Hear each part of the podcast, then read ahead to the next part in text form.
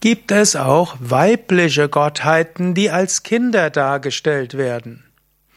Ja, hallo und herzlich willkommen zu einem Vortrag aus der Reihe Frage zu indischen Göttern.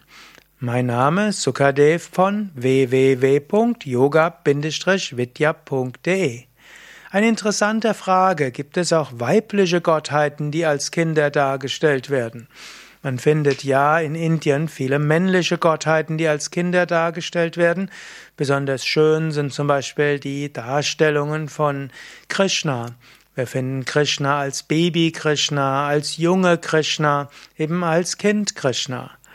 Wir finden viele Geschichten um, Klein um Baby Krishna und Kind Krishna Lausbubengeschichten, wie auch Schutzgeschichten, Wundergeschichten, wunderbare, herzöffnende, herzberührende Geschichten.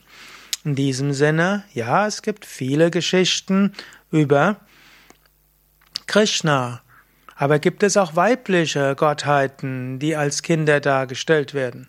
Zunächst noch eine andere männliche Gottheit, die gerne als Kind dargestellt wird, das ist zum Beispiel Hanuman.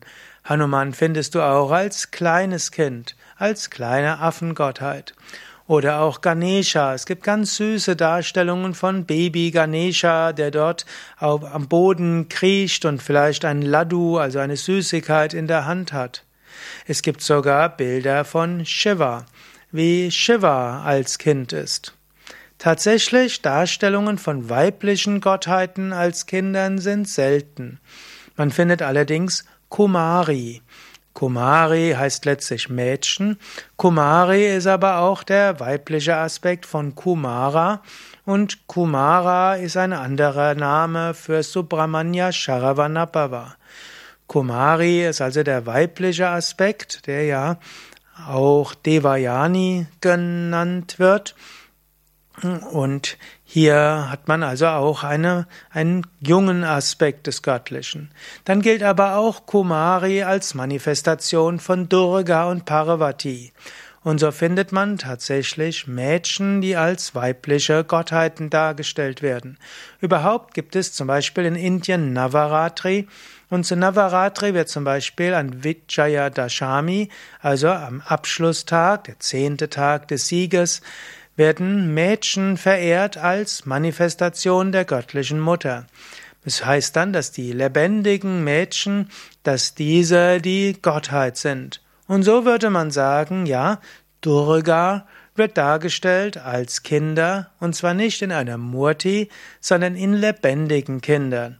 Was auch heißen soll, Mädchen und auch Frauen sollten verehrt werden. In Mädchen und Frauen manifestiert sich die göttliche Mutter. So kann man also sagen, Durga wird sehr wohl dargestellt als Kind, aber eben weniger in einer Murti und weniger in Gemälden, aber eben verkörpert als lebendige Mädchen.